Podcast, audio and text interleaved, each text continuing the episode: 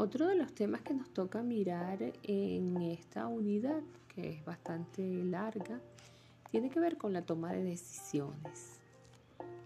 Es un proceso gerencial muy importante, de hecho es una de las grandes habilidades gerenciales.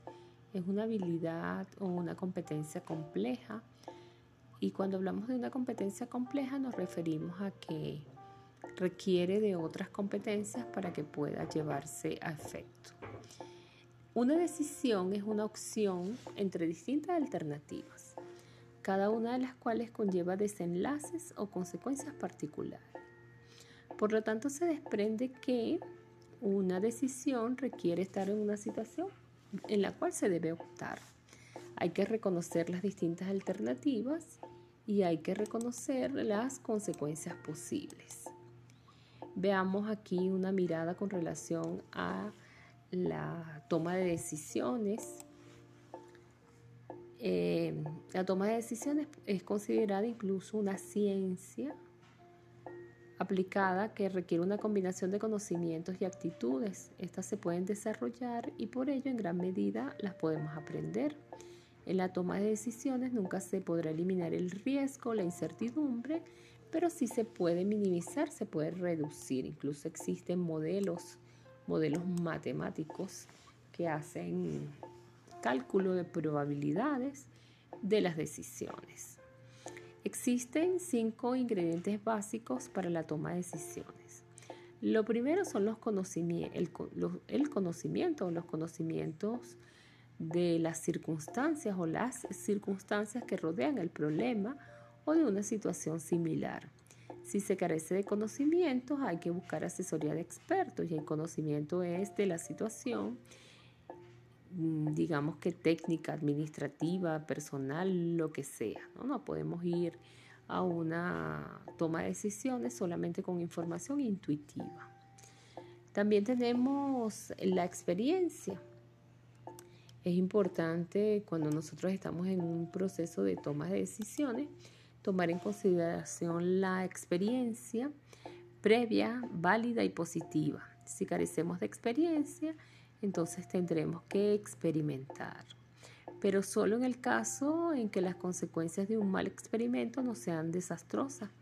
Por lo tanto, los problemas más importantes no pueden solucionarse con experimentos, no pueden solucionarse con vamos a probar esta solución o esta otra. Otro de los, eh, de los ingredientes de la toma de decisiones es el análisis. No puede hablarse de un método en particular para analizar un problema. El análisis es una habilidad cognitiva. En ausencia de un método para analizar matemáticamente un problema, es posible estudiarlo con otros métodos diferentes. Pero también nosotros nos podemos confiar en la intuición. Por supuesto que cuando nosotros somos verdaderamente intuitivos. Si no tenemos que utilizar algún método para poder analizar el problema. El siguiente ingrediente es el juicio. El juicio es necesario para combinar la información, los conocimientos, la experiencia y el análisis, con el fin de seleccionar el curso de acción apropiado. Es la habilidad de evaluar información de manera inteligente. Y otro de los ingredientes básicos para la toma de decisiones es la creatividad. La creatividad es la habilidad del tomador de decisiones para combinar o asociar, ideas de manera única para lograr nuevos resultados, resultados útiles. Ustedes se van a conseguir con muchos pasos para la toma de decisiones. Esta es una propuesta. Lo primero es el diagnóstico del problema, es decir, hay que hacer un buen diagnóstico del problema. Muchas veces nosotros no vemos el problema, sino que vemos la punta del iceberg. No vamos, no profundizamos en la búsqueda del problema y por lo tanto la solución no es posible. Tenemos que identificar las vías, las alternativas de solución, evaluar cada curso de acción, elegir e implementar la decisión y hacerle seguimiento a esa decisión. Para el diagnóstico de problemas se utilizan muchísimas técnicas. Aquí yo solamente les voy a presentar cinco técnicas que nos permiten hacer diagnóstico de problemas. Una de estas técnicas se llama los ojos del usuario, que es una técnica de imaginación que consiste en ponerse en el lugar de nuestro usuario y mirar por sus ojos para encontrar puntos eh, débiles y aspectos en los que mejorar. Recordemos que nosotros como personas siempre vamos a tener un punto ciego.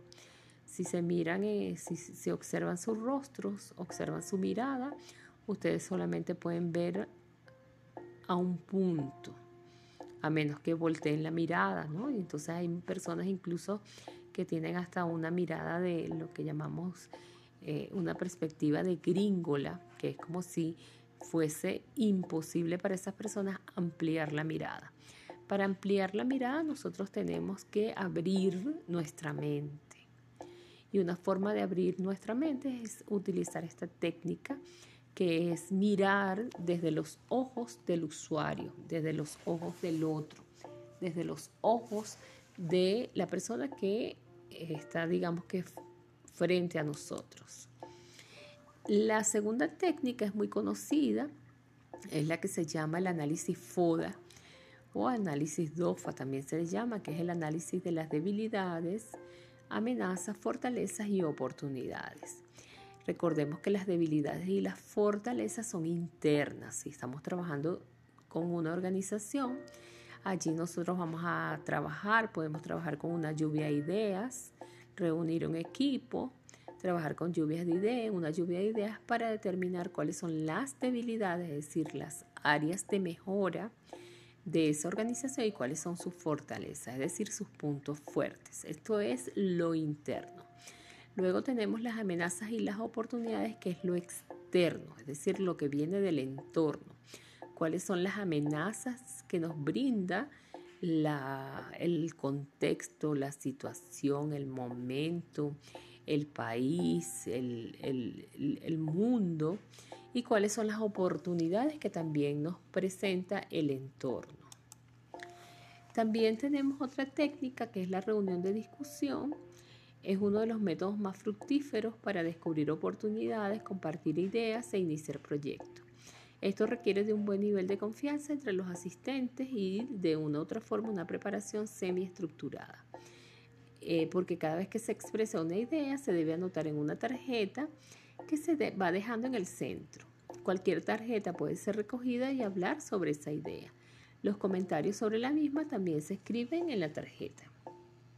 En este momento hay libertad para hablar aportando cualquier idea, aunque ésta se salga de la corriente de pensamiento del grupo. En este caso, el coordinador recoge finalmente las ideas aportadas y las resume y las concluye. Tenemos otra herramienta también muy positiva que se llama la ventana situacional, que son situaciones, analizar aquellas situaciones que quiero y no quiero y que tengo y no tengo. Y eso se ubica en una cuadrícula. Veamos la cuadrícula, ustedes la tienen allí en el material cuáles son esas situaciones que quiero y tengo que me gustaría mantener. Aquellas situaciones que quiero y no tengo que me gustaría alcanzar, que estas muy probablemente se pueden convertir después en objetivos, en propósitos.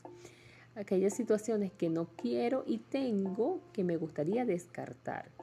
Y aquellas situaciones que no quiero y no tengo que me gustaría evadir. Es decir, aquellas situaciones que no tengo en este momento pero que si no tomamos las cartas en el asunto se pueden aparecer, ¿verdad? Por ejemplo, veamos un caso personal.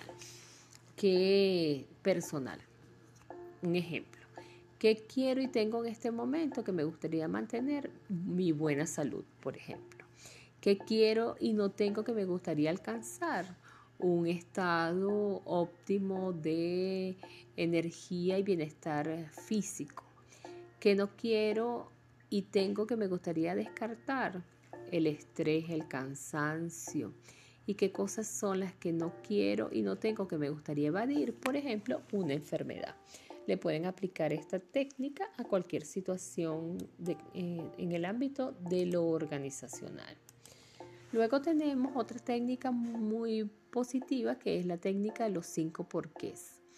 Esta es una serie de preguntas realizadas sistemáticamente utilizadas para buscar posibles causas de un dato, una situación, oportunidad o problema. La técnica requiere que el equipo pregunte por qué al menos cinco veces o trabaje a través de cinco niveles de detalle. Una vez que sea difícil para el equipo responder al por qué, la causa más probable habrá sido identificada. Entonces vemos la situación, por ejemplo, qué sé yo, em, eh, por qué el talento humano se está yendo de la organización, porque no se le están dando buenos beneficios. ¿Por qué? Porque la organización no está produciendo lo suficiente para darle beneficios a los trabajadores. ¿Por qué? Porque no hemos hecho un plan para eh, el incremento de nuestros ingresos. ¿Por qué? Porque el equipo no se ha comprometido a reunirse y desarrollar nuevas ideas. Probablemente allí conseguimos la solución de ese problema.